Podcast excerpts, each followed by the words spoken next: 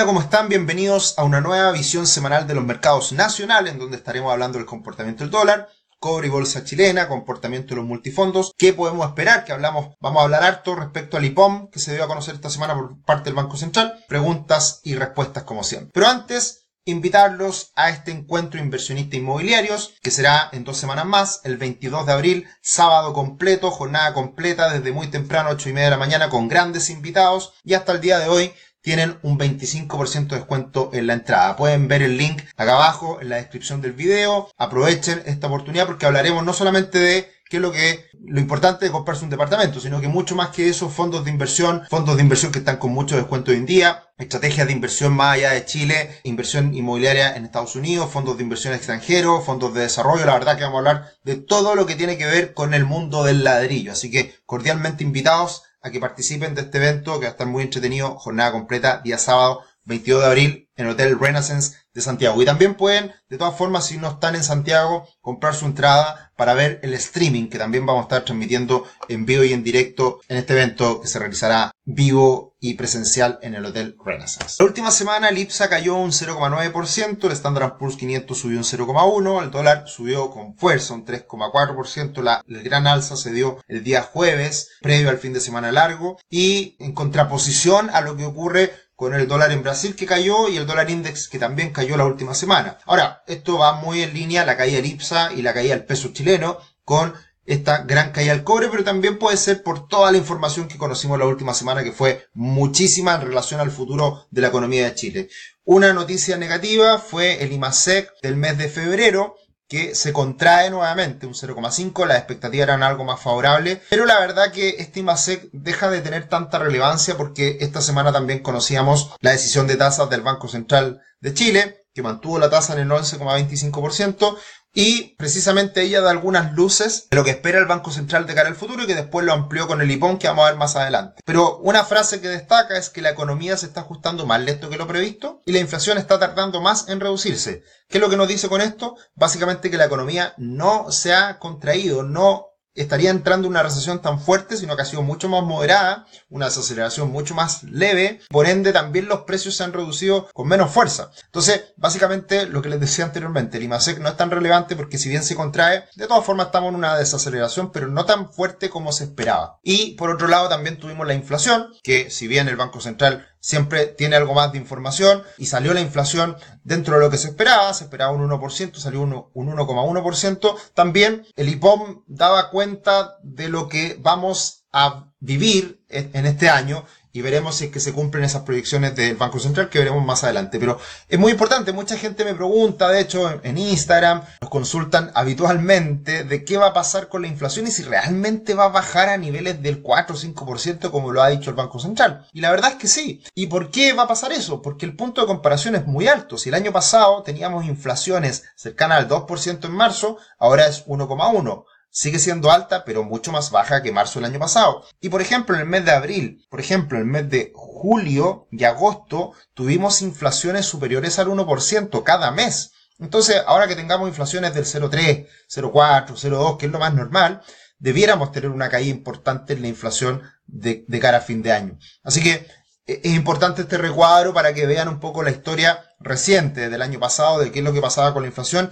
y por ese motivo cuáles son las expectativas del mercado y del Banco Central de que se reduzca la inflación. En todo este contexto, el dólar repuntó con fuerza, se mantiene en una lateralización entre los 780 pesos y los 830, 840. La verdad que no cambia mucho el panorama en el corto plazo y va a depender bastante lo que pase con el dólar eh, respecto a lo que pase con el dólar index, que depende directamente lo que va a pasar con la inflación en Estados Unidos esta semana. El dólar index sigue cayendo, sigue debilitándose, mantiene esa tendencia y por lo tanto esa fuerza debería impulsar al dólar en Chile a la baja también, si es que se mantiene por supuesto. Y por otro lado tenemos otro factor muy importante que ha sido el cobre, que no pudo romper los 4,11 por ahí, pero se mantiene sobre los 4 y va a ser relevante también que haga el cobre en el futuro en función del dólar index y de la evolución de la economía a nivel global. Así que si es que rompe el cobre hacia arriba, también eso debería ser bajista para el dólar en Chile. Pero por lo pronto está todo calmado, todo a la espera de que se conozcan estas cifras de inflación en Estados Unidos. Lo invito a que vean la visión internacional de los mercados, que hablamos bastante sobre eso. Y también un poco la evolución del dólar en Chile responde a toda la información que nos entregó el IPOM esta semana, que vamos a hablar más adelante. Comienza tu futuro financiero el día de hoy, conoce la, primera plataforma de planificación financiera de Chile, crea tu cuenta absolutamente gratis, puedes ver tus ingresos, tus gastos, va ingresando la información, puedes ver tu patrimonio, tu proyección de patrimonio en el tiempo, eh, varios consejos en este dashboard inicial que va a estar prontamente cambiando porque vamos a tener ya por fin esta plataforma de inversión en donde vas a poder comprar algunos instrumentos a través de la misma plataforma e ir consolidando toda tu información precisamente en este dashboard. Así que estén atentos a lo que se viene y por supuesto con la creación de tu cuenta que es absolutamente gratis. Además te regalamos 25 mil pesos en una gift card para comprar cursos en nuestra plataforma de educación financiera. El IPSA sigue también completamente lateral, sin grandes novedades, con muchas entregas de resultados y, juntas junta ordinarias de accionistas con entregas de dividendo también. Eh, así que todo bastante calmado y yo creo a la espera también de qué es lo que haga el cobre. Va a ser muy importante si el cobre rompe hacia arriba el efecto positivo que puede tener en los activos chilenos. Y por otro lado también tenemos la evolución de las acciones esta última semana, todo también bastante tranquilo, no ha cambiado mucho el panorama. Acciones como Entel Security y Aguas subiendo un poco más que el resto, varias acciones subiendo en el año sobre un 20%, por ejemplo ahí tenemos a Aguas que sube más de un 20% en el año y Vapores también, y por el lado negativo tenemos a Ripley cayendo un 5%, no recibió muy bien en el mercado esta venta de activos que tenía Ripley, eh, la verdad que es bien llamativo, y, seguramente en el futuro estaremos hablando con Tomás Casanegra al respecto de cómo está leyendo el mercado esta noticia y por qué nos ha afectado de manera positiva, que era algo que esperábamos. Sokimich cayendo, la DAM cayendo la última semana. Pero algo quiero destacar respecto a la bolsa chilena. Acá tenemos los datos de Quiñenco, el holding que está detrás del grupo Luxich y del Banco de Chile y otras empresas más, Vapores también, SSU. Y, resulta que eh, anunció hace pocos días atrás el dividendo que va a entregar, que es de 600 637 pesos. Está por aprobar, pero generalmente eso se aprueba porque está acordado. Y ese dividendo anual es de un 20,6% del valor de las acciones. La acción vale hoy día 3.100 pesos y va a entregar 637 pesos el dividendo. Esto es una locura. En general, las bolsas de Estados Unidos llegan 2% de dividendo anual, en Chile 4, 5, 6% de dividendo anual. Muchas empresas chilenas están entregando dividendos sobre dos dígitos. Y ojo, esta es, esta es la entrega de resultados del 30% solamente que es por ley, que es la norma que exige que las empresas chilenas repartan el 30% de utilidades. Entonces, eh, y eso representa precisamente este precio de utilidad, que es de 1,46 pesos. O sea, lo que ganó el año pasado la empresa una, un valor aproximadamente de, lo mismo que vale la empresa. O sea, ganó en un año lo que vale la empresa. Esto es una locura. Y por eso es que se espera que la bolsa chilena se recupere en el futuro y por eso las valorizaciones están madamente castigadas. Esto es algo que no se va a ver probablemente nunca más en el futuro cuando las cosas, cuando ya miremos hacia atrás y digamos, ¿se acuerdan cómo está la bolsa chilena de castigada, de barata? Claro, todo esto depende de la evolución futura, pero es muy, o sea, van a caer la utilidad en el futuro seguramente. Pero de todas formas siguen teniendo utilidad las empresas chilenas y los valores son ridículos de muchas empresas en función de la utilidad que están entregando. Bien, en la última semana se debilita la bolsa chilena en dólares, mientras la bolsa Brasil eh, se ha recuperado un poquito, se ajusta un poquito la diferencia, pero también cambia mucho el panorama de Latinoamérica, Brasil, Chile, en las últimas semanas. Los fondos de pensiones se recuperan en la última semana, era algo que esperábamos, hicimos la visión mensual de los multifondos para que lo vean en nuestro canal de YouTube, nuestras expectativas son favorables para todos los activos, así que eso se materializa de cierta manera en la última semana y empiezan a repuntar y pasar a terreno positivo muchos los multifondos. Pero lo más importante esta última semana fue el informe política monetaria en que se dieron a conocer las nuevas proyecciones de la economía chilena. ¿Y qué es lo que cambia? Básicamente la inflación se acerca a un poco lo que le he venido comentando en las últimas semanas. Nosotros esperamos una inflación que termine en el año en torno al 5%. Para muchos puede ser sorprendente que caiga tanto la inflación en el año, pero de todas formas no iba a caer a un 3,6 como lo esperaba en diciembre el Banco Central y ahora ajusta y sube su proyección de inflación para el año a un 4,6. Lo que es preocupante o lo que llama la atención es que la inflación subyacente está mucho más alta que la inflación general. ¿Qué quiere decir esto? Es que todos los volátiles, precios del petróleo, alimentos, se han ido traspasando a, los demás precios. Y eso lo pudimos ver, por supuesto, en el último registro de inflación, en donde, como subió tanto la inflación en el último año, se ajustaron muy fuertemente los precios de educación.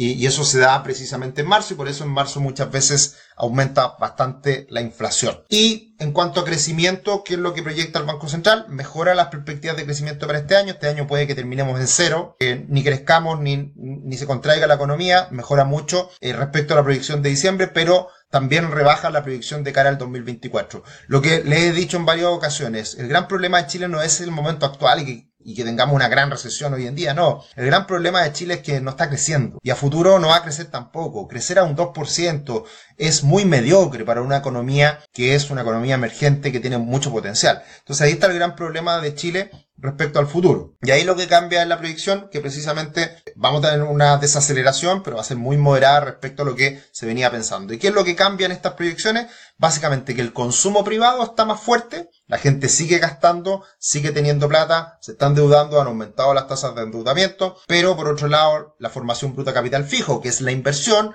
se esperan menores tasas de crecimiento o más bien una contracción más fuerte. Entonces, aumenta el consumo, disminuye la inversión.